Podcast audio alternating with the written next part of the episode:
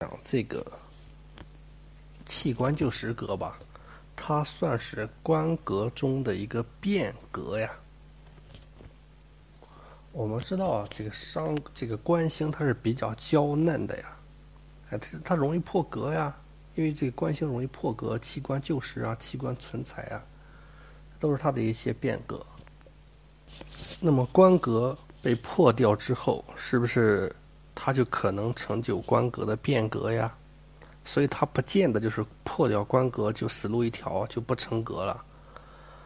哎，所以。其其实子平里边有一句话叫做“不用官星尽可伤”。哎，我们知道不用官不用官星啊，还可以用什么？还可以用食伤啊，还可以用财星啊，所以就有了器官就实、弃官存财啊这些格局啊。这个格局的话，这格局的话，其实有两种情况啊。一种情况就是什么？官星比较多，就两个或三个，这多呀，就官星比较多。那么要有字能够去掉多余的部分啊，这叫做弃官就实啊。印多了叫弃印就财，哎，我们也知道这个弃印就财格。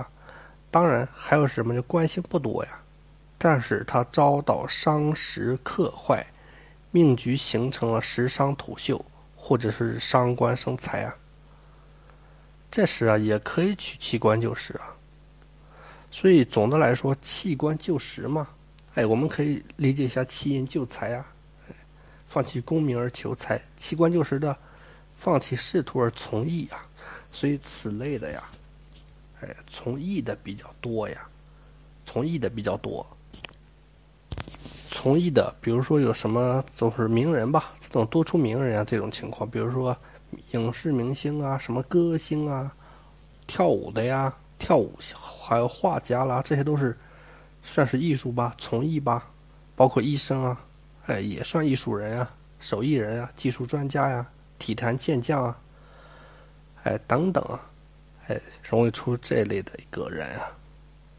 所以，对于第二种情况来说，他其实就是独官当令啊，只有这个官当令，他不成又成不了官格，又食伤克官，所以就成此格了。我们举个例子，大家就知道了：甲午年，甲戌月。癸亥日辛酉时啊，这个癸水在戌月，这就是独官当令啊，哎，并且这个戌当中财星、官星、印星都比较齐全呀，哎，都有吗？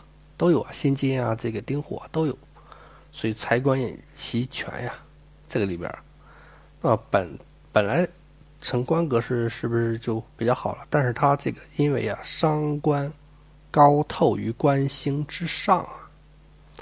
所以啊，就有了弃官就时之意了。在这里啊，我们要特别强调一点，强调一点什么呢？就这个弃官就时格和伤官伤尽，伤官伤尽格其实就是弃官格，就伤官弃官格它是不一样的。伤官气官格的话，命局啊要有官星，但是官星必须被去尽啊。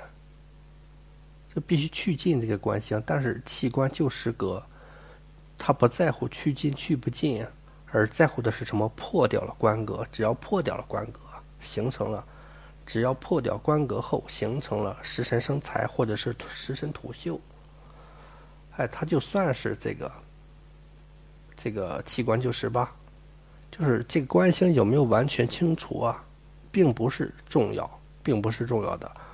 而这个伤官伤尽，也就是伤官器官格呀，它不一样，它不能见印制伤，不能出现印星制伤啊，不能有财星泄伤升官，否则的话就破格了吗？哎，如果也就是说只有官星而没有，呃，这个如果只有伤官而没有官星的，也不叫做伤官伤尽啊，所以这两个格啊是有一定区别的，大家要注意。